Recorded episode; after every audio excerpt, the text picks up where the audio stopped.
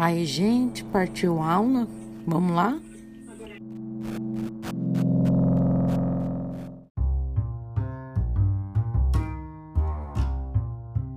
Proteínas são moléculas mais abundantes e importantes nas células. São fundamentais e funções e parte importante da genética.